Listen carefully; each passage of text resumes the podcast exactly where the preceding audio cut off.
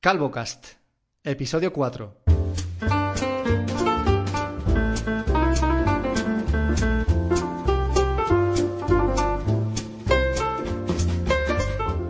Aquí seguimos, episodio número 4 de CalvoCast. Muy buenas, Fer, ¿cómo estás? Muy buenas, esto ya es un podcast oficial, hemos llegado al 4. La ley Emilcar, ¿qué es lo que decía al respecto? Recuérdamelo. Pues no lo sé muy bien, porque además creo que ha variado un poco en el tiempo, pero yo creo que había algo por ahí que cuando grabas el cuarto es ya como un- algo más serio. Ya has superado la primera fase de dudas. eh, esto no va a ser cosa de dos días y aquí estamos. Cuarto capítulo, una semana tarde también, es verdad. Bueno, una semana tarde dentro de una- un podcast que no tiene periodicidad exacta, ¿no? Dijimos 15 días, son 21, bien, no estamos demasiado lejos del objetivo. Va, Por ahí andamos, porque lo que ha pasado es que ha habido parte de los componentes del podcast, concretamente tú, que eh, estás ocupado comprando cosas, ¿no? Bueno, intento cada vez comprar menos cosas, pero acabo comprando más cosas para comprar menos cosas. No sé si me explico. Creo que sabes más o menos Sí, por supongo- dónde voy, sé, ¿no? sé por dónde vas por la segunda sorpresita, porque todo esto, queridos oyentes, eh, me, me enteré a toro pasado, o sea, paquete recibido. Y, y bueno, En supongo que reparto. vas por la segunda parte de lo que vamos a mencionar luego. El segundo gadget eh, que te, te habrás emilcarizado, una palabra que nos gusta mucho, Me encanta esa palabra. diciéndote que es para buscar el minimalismo en tu casa y tal y cual. Venga, vamos a hablar ya de ello directamente, porque si no parece que... Te has comprado un Stadia, ¿no? Stadia, Stadia, no, como quieras llamarlo. Pues me he comprado el, el Google Stadia. Yo voy a decir Stadia, pues Sí, porque... no, no vamos a complicarnos. Sí, sé, sé poco inglés y cada vez que intento pronunciar pues lo hago peor. Así que me he comprado Google Stadia. Y como comenté en mi propio podcast, y no sé si lo dije en este, he vendido mi consola, tenía una Xbox, la One X, y la he vendido, reservé la, la nueva, la Series X, cancelé la reserva, estuve esperando para reservar la PlayStation 5 un día que tenía que conectarme a las 12 y 5 de la mañana exactamente en la página de, de extralife.com.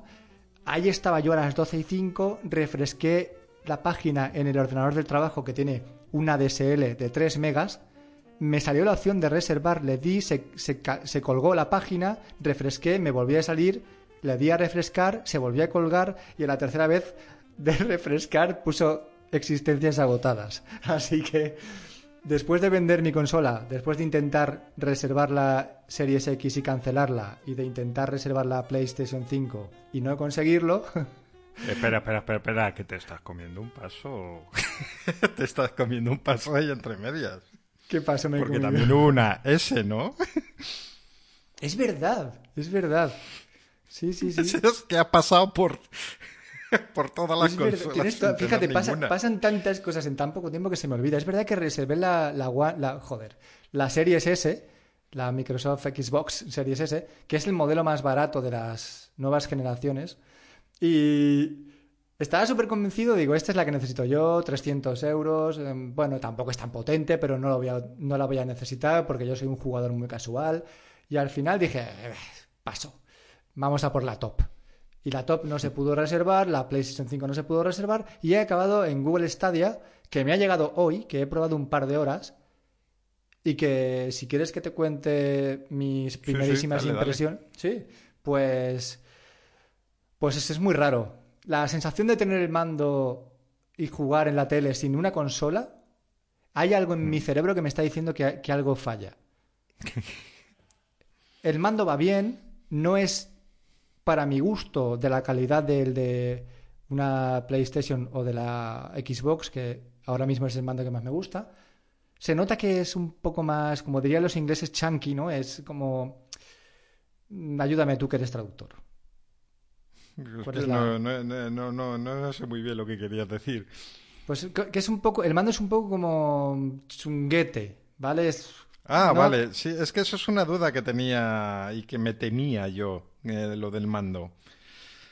Pues fíjate que la cruceta que tiene, cuando la, la estaba manipulando, no, no, el, el- la cruceta, la- el giro hacia la derecha o, el- o el- la parte derecha de la cruceta para ir hacia la derecha en un menú o en un personaje, hacía un ruidito raro y se quedaba al principio como un poquito enganchada en la parte de abajo. Y digo, joder, se acaba de llegar, ya se está quedando así. Luego, con el paso del tiempo y el paso del, juego, ha desaparecido esa sensación. Quizás es que pues es un mando muy nuevo y yo qué sé, el plástico le faltaba un poco de rodaje.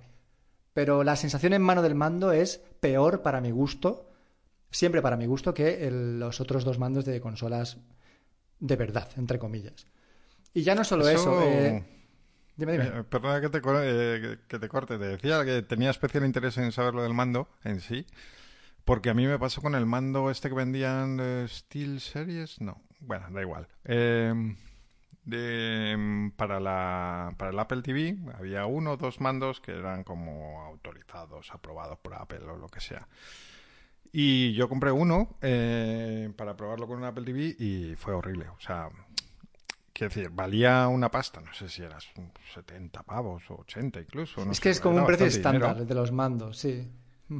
Y la calidad no tenía nada que ver, era como cuando te compras un segundo mando para porque por si un día viene un amigo de una marca cutre eh, para la PlayStation Xbox, que dices, joder, que madre mía, qué diferencia. Pues era lo mismo, pero que en vez de gastarte 20 pavos te ha gastado 80, o sea, te ha gastado lo mismo y la calidad no tenía absolutamente nada que ver. No digo que fuera mala, pero es totalmente diferente. Y me temía, no sé por qué eso con la con Stadia, aunque no lo no, no he podido tenerlo en las manos, no solo lo he visto en fotos, pero tenía la impresión de que a lo mejor ese era el principal problema de ese mando. Pues he tenido esa sensación también. También hay que decir que una vez que te acostumbras al mando de tu consola, el resto de mandos te parecen peor. Vale, está claro, ¿no? Pero aún así, tener este mando en la mano, la pulsación de los botones, la disposición de los botones, de, de la cruceta, de los sticks, mm, no me ha gustado demasiado. No diría que es malo, pero no me ha gustado, la sensación en mano no me ha gustado tanto como el resto de mandos. Y si hablamos de juegos, es muy decepcionante, porque ahora mismo estoy probando el periodo de prueba de, Google Stadia, que es un mes, que yo todavía no lo había utilizado, porque no tengo PC, con lo cual tampoco podía haber jugado hasta hoy. Y la el catálogo de juegos es muy pequeño. Y hablo de catálogo de juegos gratuito siempre comparándolo pues con Game Pass de Xbox, ¿vale?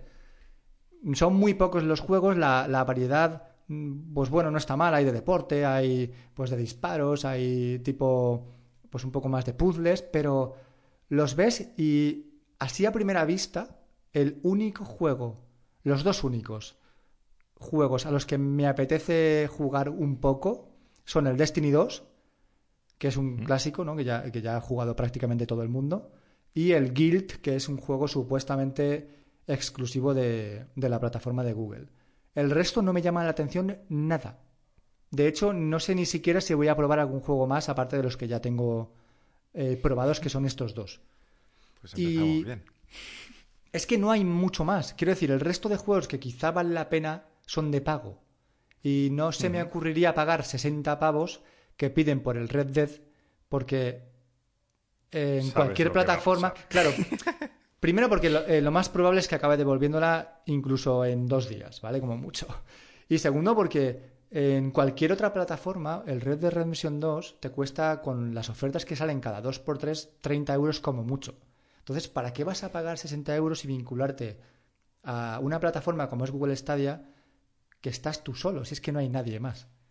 No hay nadie más. Yo te decía hace un podcast te decía que, mi... no entendía cómo Fortnite no estaba en, en Stadia. Es como el gran impedimento, es una barrera enorme para, conseguir una gran base de usuarios. Y se ve que uno de los directivos de, Epic ya había contestado esta pregunta. Y su contestación fue porque no hay gente, porque no hay una base de usuarios, con lo cual no nos vamos a preocupar en desarrollar el videojuego para cuatro gatos que sois, ¿no? Los, cuatro matados. Eso es muy triste, ¿eh? Eso me recuerda a los tiempos de cuando BlackBerry, por ejemplo, estaba ya en caída libre, que los desarrolladores decían, es que no me voy a, molestar para los cuatro gatos que quedáis ahí, que mañana van a ser dos. Claro, es que no, no te... prestan atención, eres tan pequeño que, eres una miseria, ¿no?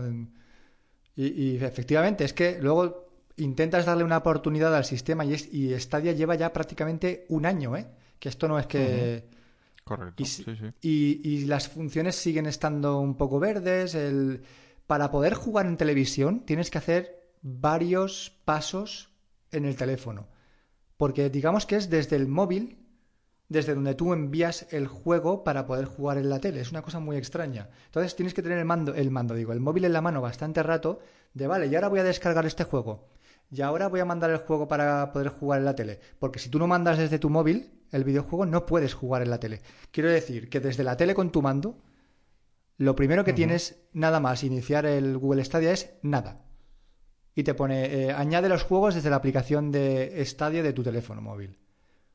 Claro, es como cualquier otra cosa que uses con un Chromecast al final, que sí, que luego una vez Exactamente, que le has correcto. pedido lo que quieres y tal, le has dado al play, ya, em- ya es el Chromecast solo el que se encarga de descargar y lo que sea.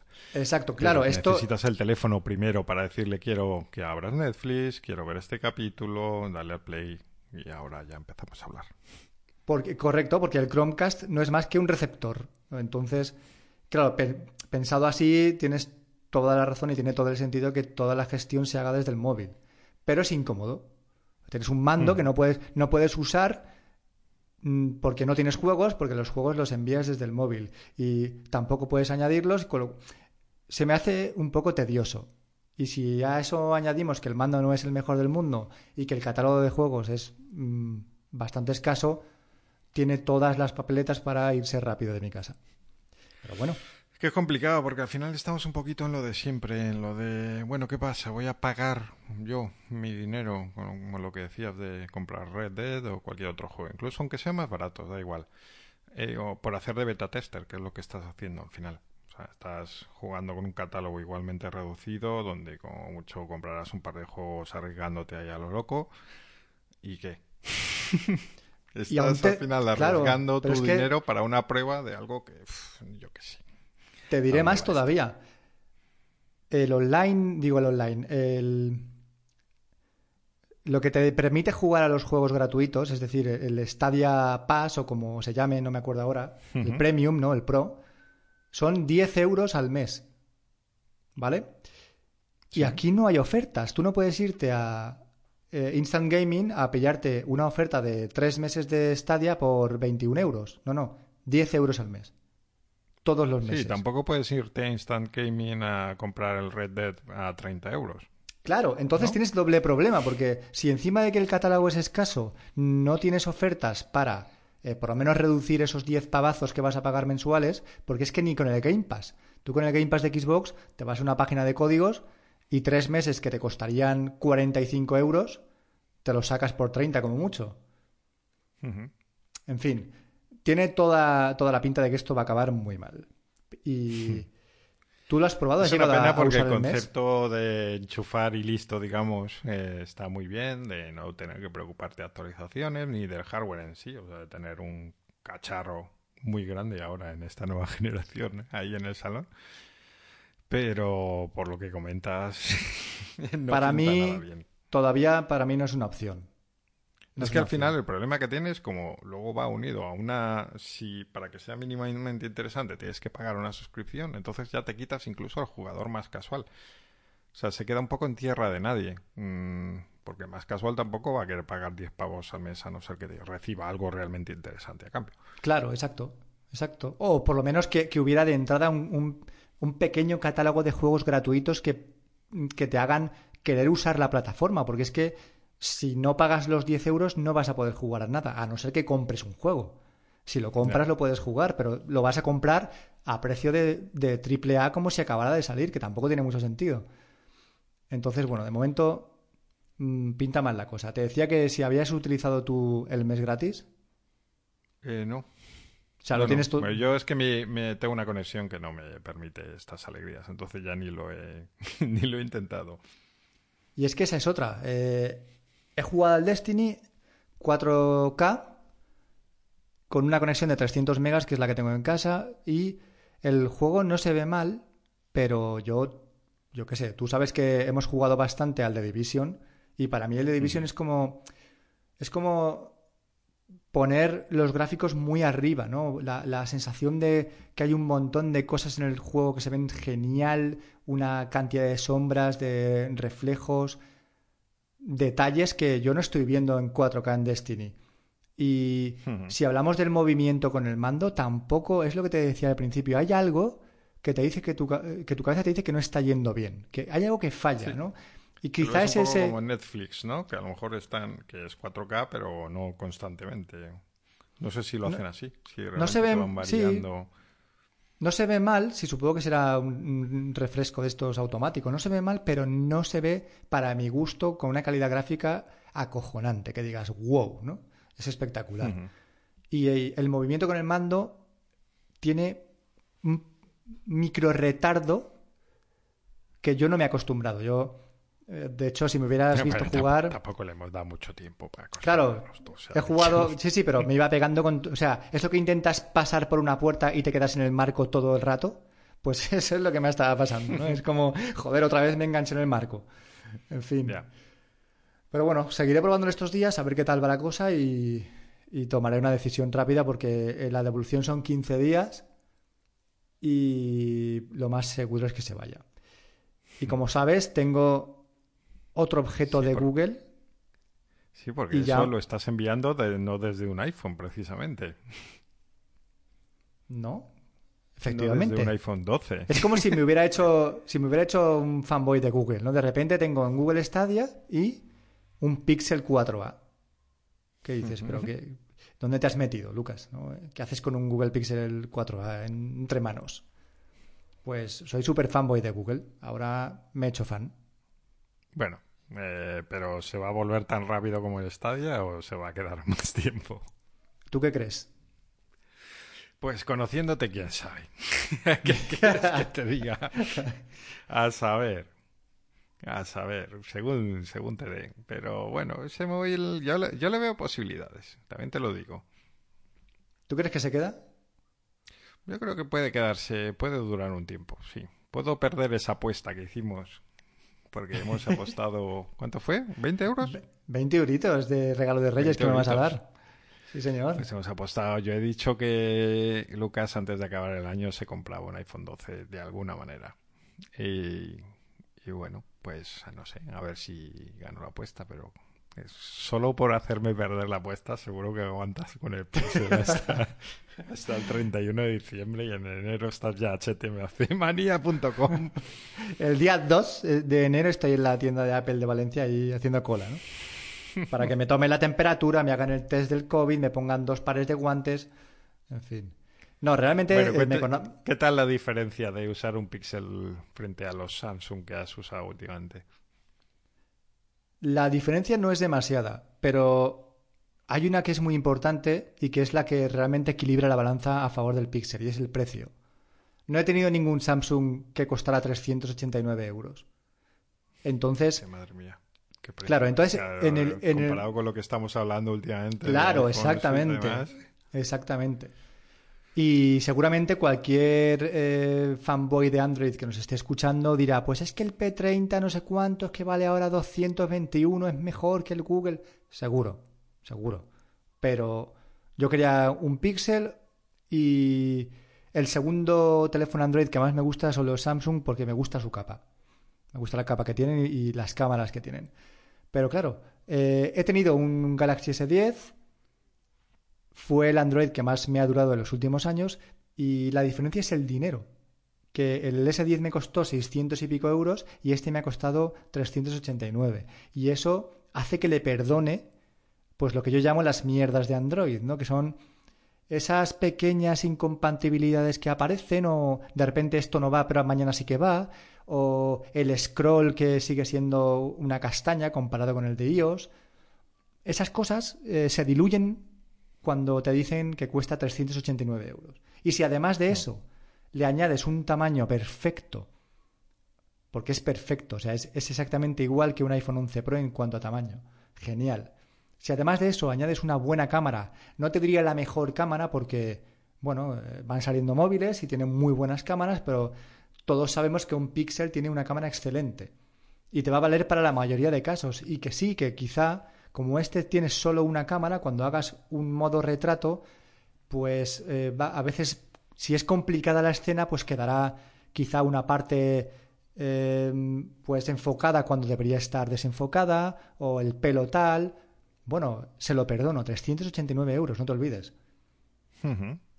¿Y qué es lo que, ¿qué, buscaba yo? Buscaba una pantalla bonita, este la tiene con, con, la cámara, pues con el agujero en la pantalla, unos buenos altavoces potentes, que este tiene unos altavoces de puta madre para escuchar podcast en la ducha, y una buena cámara, ya está.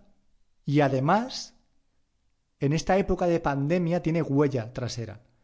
Con lo cual no tengo que estar poniendo el código todo el tiempo como me tocaba hacer con el, con el iPhone 11 Pro. Ya está, no necesito más. Que volviendo al precio, esas cosas, ahora cuando te ves teniendo que meter el precio otra vez eh, continuamente como si fuéramos neandertales, dices, es que me he gastado mil y pico pavos en un teléfono y tengo que estar aquí metiendo el código como si estuviéramos en el año 2010. Y... Claro, es que ya, y además no hay visos de que eso se solucione pronto y, vamos a seguir mucho tiempo con la mascarilla puesta. Y el iPhone más nuevo va a llegar el año que viene y nadie sabe si va a venir con una huella para poder desbloquear, con lo cual te va a tocar seguir poniendo el código todas las veces que desbloquees tu teléfono al día, que son muchísimas. Yo nunca he sido un gran fan del de Face ID. Em, porque ya no es solo con ahora con mascarilla, evidentemente no hay discusión, creo yo. Pero incluso eso, al levantarte por la mañana que estás con la cara así un poco tocada, si quieres ver el teléfono por la noche que también pues lo mismo. Bueno, había, había varias situaciones en las que tener que estar metiendo código me tocaba la moral más que usar la huella, que a mí siempre me ha parecido pues bastante natural. Y en el iPhone, no sé, yo lo sacaba el teléfono del bolsillo ya con el dedo en el lector y entonces ya estaba desbloqueado, no tenía que esperar nada ni hacer ningún gesto. Entonces a mí el lector de huellas siempre me ha gustado y es que ahora, pues en fin, vamos, no, no hay ninguna duda. Evidentemente lo mejor es tener las dos opciones y usarlo mejor en cada caso, pero a falta de, de las dos, pues ahora creo que no hay ninguna discusión, como decía antes, que tiene que tener. Pero claro, eh, siempre piensa que, hablamos de un lector eh, óptico, físico. Porque yo he probado los del Galaxy S10, creo que era el, S10, creo que llevaba el lector en pantalla, y el S20 Ultra, que también lo he tenido, y no van demasiado bien. Eh, funcionan más o menos, pero no, funcionan igual de bien que, uno físico, como el del Google, que es una pasada, que te detecta la huella aunque el dedo esté medio de lado, o como el que tenía el iPhone, ¿no? el como el que tiene ahora mismo el iPhone SE, que ya puedes poner el dedo de una forma quizá no la más óptima y te lo va a detectar bien, que eso un lector, un lector en pantalla no te lo va a hacer. ¿Y qué tal de batería el Pixel 4a? Normal. Mm, normal. Ahora mismo son las 7 y 11 de la tarde, te voy a decir la batería que tengo. 59%. Para los que preguntan por las horas de pantalla, una hora y 40 minutos. ¿Qué dirás? Joder, qué poca pantalla ¿no? Que, pocas horas de pantalla te ha dado. Pero es que es mi, es mi uso. Eh, a mí los teléfonos, los que he tenido Android, nunca me han dado mucho más allá de 5 horas. Entre 4 y 5 es, es, el uso de pantalla que yo hago al día. Y normalmente me aguantan perfectamente. No sé muy bien por qué, pero generalmente ni eso, yo creo. Eh, por eso pues yo voy, a llegar al final del día con un... Claro, es que es eso. Es que, pero es lo que todo el mundo interpreta como, como la duración de batería, que sí, que, que probablemente influya. Pero yo llego seguro esta noche, a las 11 de la noche que estaré en la cama, con un 30% de batería, incluso un poquito más. Y ya ves, yo he usado el móvil de forma normal, he escuchado mogollón de podcast, he hecho alguna foto, lo tengo conectado a los, a los AirPods Pro para escuchar podcast todo el tiempo y no me parece que sea una mala duración de batería. Sí que es peor que la del iPhone 11 Pro. Quizá con el iPhone 11 Pro llegaría con un poco más, un 40%, pero no me parece mala. Y, quizá un día muy exigente, que luego me vaya a alguna parte por la noche y llegue más tarde a casa, llegaría pues entre un 10 y un 20%, que me parece bastante aceptable. Con la degradación de baterías, quizá el año que viene o dentro de dos se quede corto. Pero ahora mismo, normal, no, no me parece ni, ni excelente ni mala, no es una cosa intermedia. Vale, pues hombre, si es, si mm, fuera así en mi caso, yo me daría con canto de los dientes. Yo tuve un Pixel 4, eh, no el 4A, Y ahí la batería llegaba como muy justo, de manera que si un día mm, lo usaba un poquito más de lo normal por cualquier motivo, pues ya, ya estábamos mal. ya tocaba cargarlo un poco. Que conste que últimamente mm, no soy tan... No sé. Eh, al final como eh, yo trabajo en una oficina, o sea, en una, con cargadores alrededor. eh, pues no le doy tantísima importancia, porque bueno, yo siempre tengo momentos para cargar el teléfono. Entonces, mm, me he relajado un poco con eso, ya no es prioridad principal, pero bueno, sí que fue uno de los elementos que... Y luego la pantalla eh, es un poquito más grande la del 4A que la del 4, ¿no? No sabría decirte porque no he tenido el 4, pero te puedo eh, tú decir... dices que es exactamente igual que la del 11. Te hablo del tamaño del teléfono. Vale. Bueno, no del tamaño de la pantalla. O sea, el teléfono en mano es... con el 4. El 4 eh, mm. tenía la pantalla eh, muy alargada, como suelen ser los Android, que suelen ser como una barra, entonces, como un mando a distancia. Muy larga, por lo que la diagonal sí te da una medida muy tal, pero luego era muy estrechita. Entonces era un poco más estrecha que el iPhone 11 y eso hacía que los textos se vieran como una columnita del periódico. Siempre tenía la sensación de estar leyendo columnas de texto. Y me ponía eso le pasa a los Samsung. Eso sí, que es, eso sí que es algo que a mí me molesta bastante.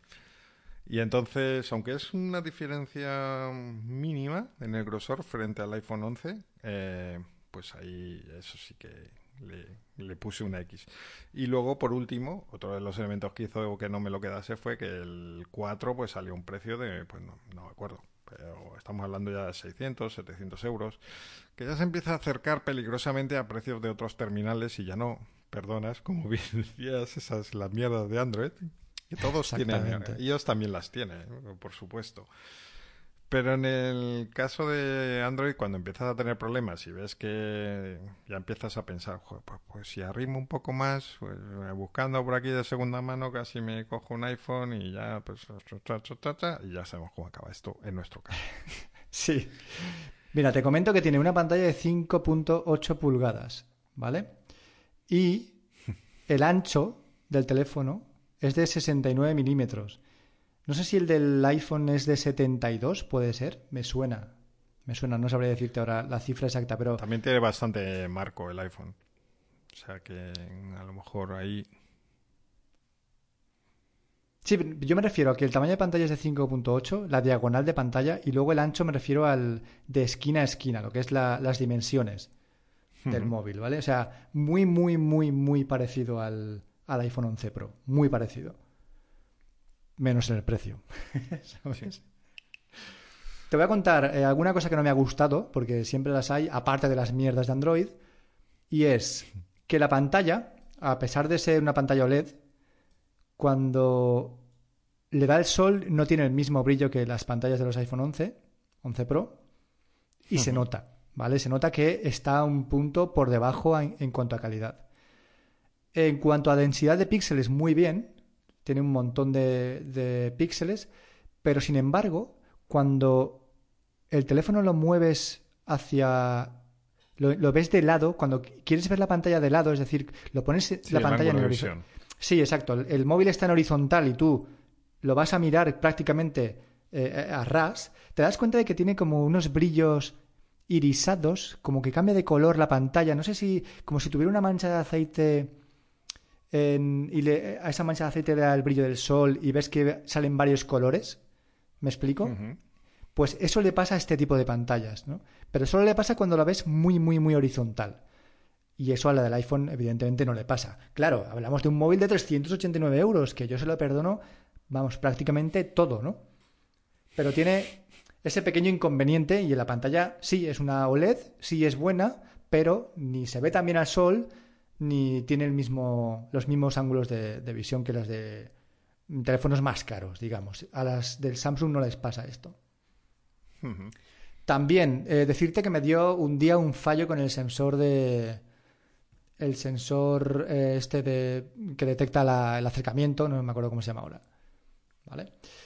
y es que sí, de de proximidad. De proximidad, correcto. Y es que se activó solo y entonces yo tenía el móvil desbloqueado y en el momento que pasaba la mano por ahí se apagaba la pantalla con el móvil desbloqueado. Intenté hacer una foto y como para hacer una foto tenías que coger el móvil por los extremos, pues con mi mano eh, estaba un poquito por encima de la pantalla y se apagaba la pantalla y no podía ver la foto. En fin, una historia se arregló rápidamente cuando se reinició, pero ahí está, ¿vale? Es un problema de software que está ahí. No me ha vuelto a pasar, ¿vale? Pero sí que me ha pasado una vez. Y en cuanto a compatibilidad, uso mis AirPods Pro con el, con el Pixel. Además, los iPods tienen la función de cancelación de ruido, que esto es algo propio del iPod, no va con el teléfono. Puedo responder llamadas y hay una aplicación que se llama Material Pod, tal cual escrito, que te dice la batería de los, de los dos iPods por separado y de la caja. Y además tiene una, una opción dentro de, la, de los ajustes que te deja activar el cuando te lo quitas se para y cuando te lo vuelves a poner se reproduce lo que estuvieras escuchando, ¿vale? Y necesitas una aplicación para eso también. Exactamente, no funciona... sí, no funciona por sí mismo, ¿no? Necesitas que haya una aplicación que te active esas opciones. Pero sin embargo... Eso me llama la atención porque está a la orden del día. Quiero decir, te compras unos auriculares chungos, Anker, estos de 15 pavos, y funcionan en Android lo de quitarte lo, de los acelerómetros. Entonces me llama la atención que los AirPods Pro. Claro, pero pues eh, pero es porque es Apple. estén bloqueados ahí de esa manera con esa función también. Pues ya sabes que es cuestión de, Apple y no, y no de Android, ¿no? Es mm, por eso cualquier otro tipo de auricular seguro que esta función la tiene siempre. Y poco más que contarte del, del Pixel, más que estoy realmente encantado. Sí, una pregunta, eh, porque no sé si tiene que ver con esa aplicación que mencionabas. Em, me enseñaste una animación que te sale como la del iPhone cuando conectas los AirPods. ¿Eso es de la aplicación o...? Eso es de la aplicación. Y además la aplicación te deja elegir varias animaciones diferentes, ¿no? y puedes elegir la que más se ajuste a, pues a lo que tú esperas. Hay una, un ajuste que es prácticamente igual que la animación que sale en iOS, con la cajita y los dos auriculares girando.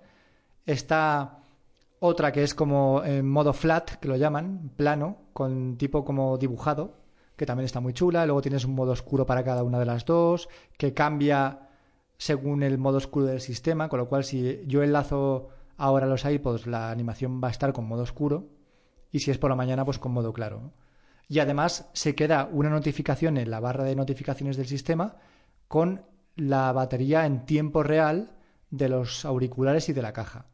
Me comentó todo el Caminero Geek que tuviera cuidado porque hay algunas aplicaciones que dan lecturas erróneas. Sin embargo, esta aplicación, que es la de Material Pod, va perfecta, o sea, pero perfectísima. Yo he hecho varias pruebas y siempre me da la batería que toca.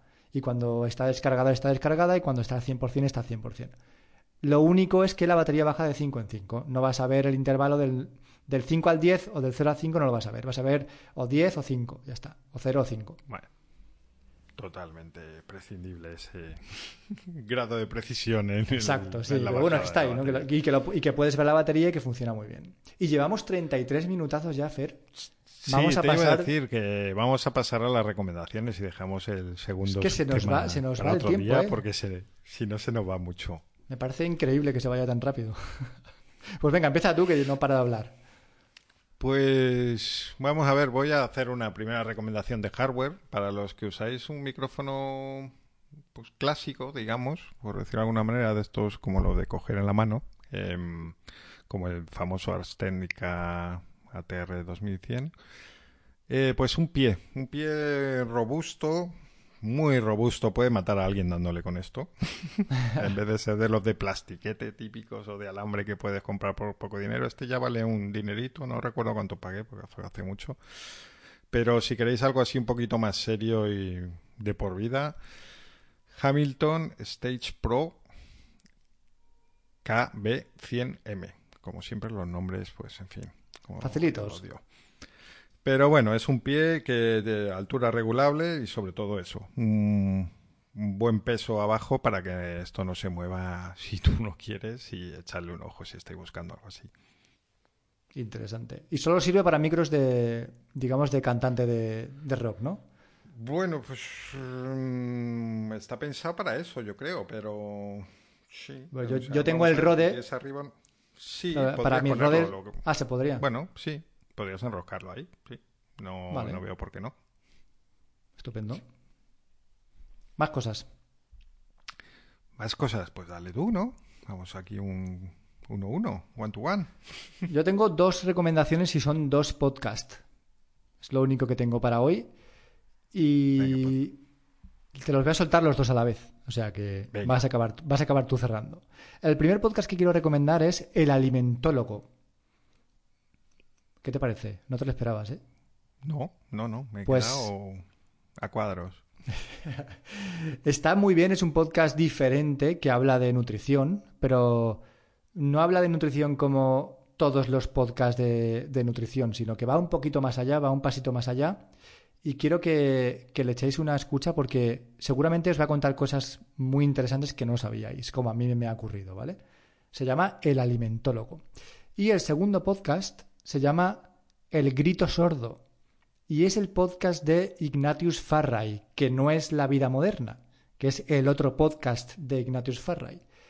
Y aquí está acompañado de, de un par de chicas y el Grito Sordo es su empresa.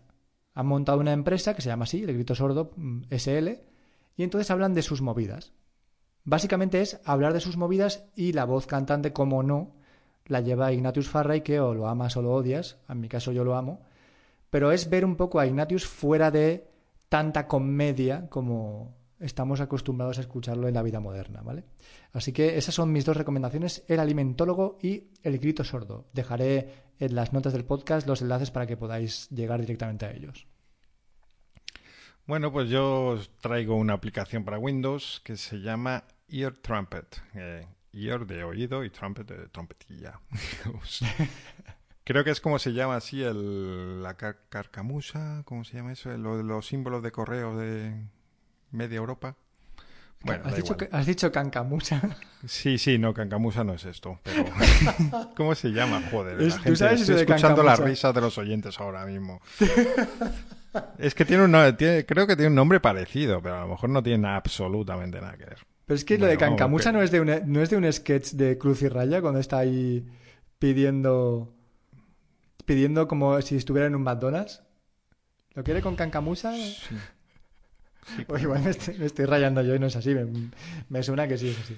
Bueno, cancamusero. Pues nada, Ear Trumpet. ¿Qué, ¿Para qué es? Pues en Windows normalmente de serie te podemos controlar el volumen y ya está, de un todo general global. Esta aplicación lo que nos permite, como si no me equivoco se puede hacer en Mac, hace mucho tiempo que no uso Mac, pues digamos que cambiar eh, uno a uno, pues subir el, vo- el volumen general del sistema, si está con Spotify, por ejemplo, pues bajarlo un poco, eh, o sea, ir aplicación por aplicación definiendo los distintos niveles de volumen, en vez de tener Ajá. que todos a lo mismo. ¿no? Pues bajar mucho las notificaciones y subir la música, pues, como, como queráis. Creo que es gratuita y si no es gratuita, eh, estamos hablando, no me acuerdo, pero un euro, dos euros, pues sé que, vamos, Me vale echarle un ojo. Y por Pues último, un cómic. Vamos, Un ¿estás a tope? Un cómic, un cómic. Eh, un cómic que primero se publicó en web. eh, bueno, esto yo me enteré a toro pasado, porque vi que era un cómic que tenía un formato así alargado, muy panorámico, gigante, de hecho un poco difícil de leer, y luego entendí que, claro, se había pensado para publicar en, en web y luego se imprimió. Se llama The Private eh, Eye, de mm, el investigador privado, sería la traducción más o menos. Y eh, está muy interesante porque plantea un futuro en el que la nube, o sea, los datos, Google, de, bueno, de lo que sea, la nube en general eh, ha explotado, o sea, se ha accedido a todo lo que había ahí. Y una cosa muy curiosa que plantean es que el problema de la gente no es tanto que tú pudieras ver lo que tenían almacenado, ni, eh, sino lo que buscaban, que es donde están las cosas chungas. Es decir, por poner un ejemplo bastante gráfico, no ver que alguien tenía porno almacenado, sino saber qué búsquedas hacía en la web de porno. Que eso Ya. es más chungo Mm. Lo más, sí, es Probablemente. como lo, lo más privado de lo privado, ¿no? Digamos. Ahí está. Y bueno, a partir de ahí empieza la historia y a mí me, me gustó bastante y pues ahí queda la recomendación. ¿Y se llama? ¿El investigador? Ah, ¿el ojo, el ojo privado? ¿Sería la literal? Es la, no, la, es, Private Eye es, eh, como se dice, investigador privado en, en inglés. Ah, vale, perfecto. Mira, Y es va, curioso porque, bueno, por- pues, hay alguien que porque- está investigando por ahí y tal, es Mm. investigador, de hecho. y tal. Justo anoche empecé a ver la serie de Mr. Robot y el primer episodio va mucho de, de eso que cuentas, ¿no? No de las búsquedas en sí de, de la gente, sino de Internet, de la nube, de los archivos, de hackear, eh, grandes corporaciones, en fin. No me disgustó, pero me temo que va a ser toda la serie igual. Hackeo, hackeo, hackeo, eres malo, hackeo. Y, si es así, pues me va a aburrir un poco. Entonces, pero bueno, de momento le, daré- le seguiré dando una, una nueva oportunidad. Pues 40 Bueno, minutos, Fer, yo creo que está bien. ¿Qué tal? ¿eh? Te cuento que ya la he dejado de ver, ¿no? En el siguiente episodio. Y que ha vendido el Android y devuelto el Stadia. No te rías, y que me debe demasiado- 20 euros. ¿eh? Es demasiado probable. No, eso no te pienso deber 20 euros, vas a ser tú. Te lo garantizo. Bueno, bueno, ahora tenemos muchos, bueno, muchos testigos de esta apuesta. Pues aquí estoy, te lo digo y no estoy cruzando los dedos. Bueno, Pues voy a yo. Te toca despedir. Pues nada, un placer. Nos vemos dentro de 15 días o más. Ya veremos. Chao, chao. Chao.